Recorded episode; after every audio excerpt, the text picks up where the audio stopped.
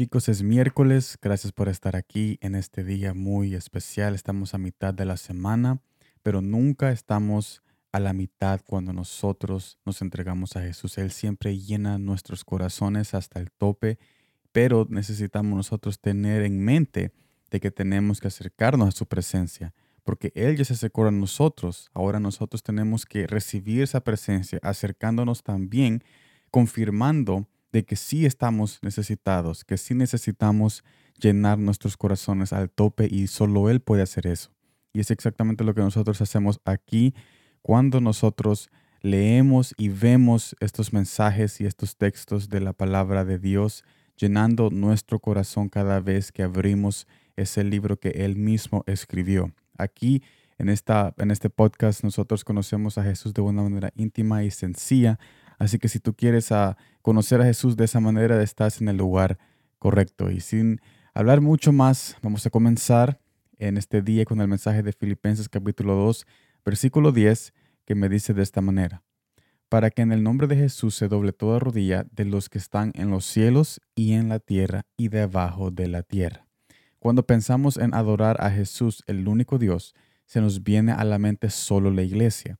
Aunque es parte de la adoración a Jesús, pero alcanza a cubrir lo que realmente es la adoración. Pero no alcanza, se me olvidó poner el no, no alcanza.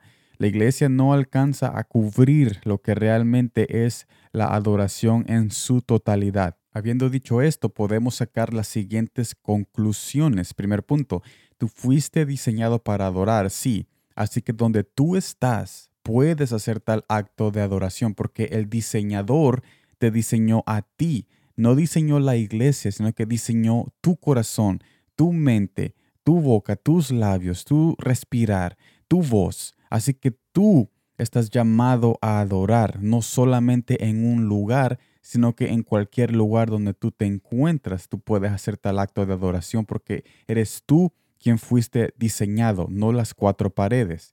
En otras palabras, al reconocer nuestro propósito, podemos terminar adorando en lugares altos que no pensábamos estar. En otras palabras, yo puedo adorar a Jesús ahorita en la casa, yo puedo adorar a Jesús en, en, lugares donde realmente no son altos, donde realmente son cotidianos, son un lugar donde eh, cualquiera puede adorar, pero no cualquiera adora.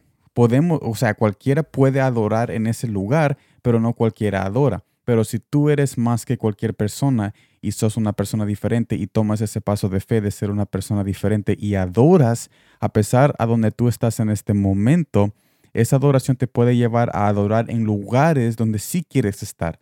Por ejemplo, yo puedo adorar ahorita en la escuela y es muy cansado, estoy haciendo mucho trabajo, veo mi futuro muy lejos, pero si yo comienzo a adorar, si yo le comienzo a decirle a Jesús, ten misericordia de mí, ayúdame en estos estudios, yo necesito seguir adelante en la escuela, yo necesito seguir adelante en estos exámenes, si yo comienzo a adorar, si yo comienzo a confiar en Él, en lo más bajo que es la escuela, más después esa adoración me va a llevar a mi profesión, me va a llevar a esa oficina, me va a llevar a esa posición en el trabajo, me va a llevar a esa posición de jefe. Y ya cuando sea jefe, ya cuando tenga mi propia oficina, ya cuando tenga dinero, finanzas, unión, seguro, casa, ya, ya cuando tenga todas esas cosas, saben que lo que, que, saben lo que va a permanecer siempre es la adoración y ahora voy a adorar ahí en esos lugares, porque la adoración es que me va a llevar a esos lugares porque cuando nosotros confiamos en Jesús es también parte de esa adoración que nosotros estamos haciendo.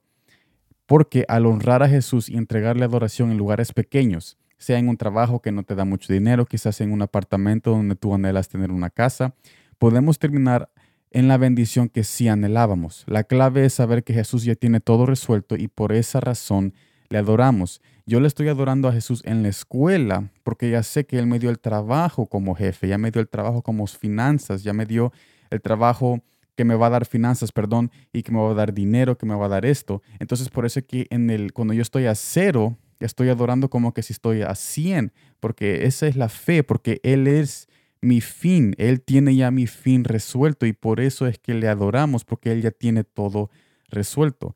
Esto me lleva al segundo punto. Cuando adoramos, estamos confirmando que las bendiciones de Jesús ya están activas en nuestras vidas, aunque no se miran todavía. Esto pone en alto nuestra fe en Él. que últimamente nos lleva a lugares inesperados. Mire lo que dice Mateo capítulo 6, versículo 26 al versículo 26 y 30. Bueno, aquí dice 33, pero solo veo el 26, así que solo el versículo 26. Mirad las aves del cielo, que no siembran ni ciegan, ni recogen en graneros, y vuestro Padre Celestial las alimenta. ¿No valéis vosotros mucho más que ellas? Entonces este es solo el versículo 26. Entonces, habiendo dicho este pasaje, que si yo veo las aves del cielo, si yo veo el, el planeta Tierra, si yo veo las cosas alrededor de mí, cosas que son insignificantes, pero aún así Dios tiene cuidado de ellas, ¿cuánto más Él no va a tener cuidado de nosotros que fuimos su diseño perfectos, fuimos su diseño de que Él puso todo su corazón y toda su mente y todo su esfuerzo para que nosotros fuéramos ese diseño deseable ante sus ojos. Nosotros somos su mejor diseño y por eso es que nosotros tenemos que reconocer de que Él tiene cuidado de nosotros y tenemos que nosotros cumplir a la misma vez. Si Él tiene cuidado y Él está haciendo su trabajo de tener cuidado de nosotros, tenemos que nosotros entonces procurar hacer nuestra parte, que es ser adoradores en todo momento, sabiendo, sabiendo de que Él ya tiene resuelto todo porque Él siempre está en cada detalle de nuestras vidas. Habiendo dicho todo esto, espero de que este mensaje nos dé luz a qué realmente significa la adoración. ¿Y qué significa la adoración? Para resumir, la adoración significa adorar en lugares pequeños, sabiendo de que ya tiene Jesús resuelto todo lo grande que nosotros queremos y por eso es que le adoramos, porque Él ya resolvió todo, no solamente desde el trono, Él resolvió todo también desde la cruz cuando Él vino confirmando su pacto con nosotros, diciéndonos que nada nos falta Así que si tú comienzas a adorar desde ahorita, tú puedes terminar adorando en lugares inesperados que tú tanto anhelabas y te vas a dar cuenta que Jesús ya tiene todo resuelto desde el principio hasta el fin. Así que gracias por estar en esta transmisión de Pausa Divina. Ya está el mensaje preparado para mañana en nuestro canal de YouTube de Palabras con Sal. Los vemos ahí mañana, los espero muy pronto y como siempre, gracias por el tiempo. Thank you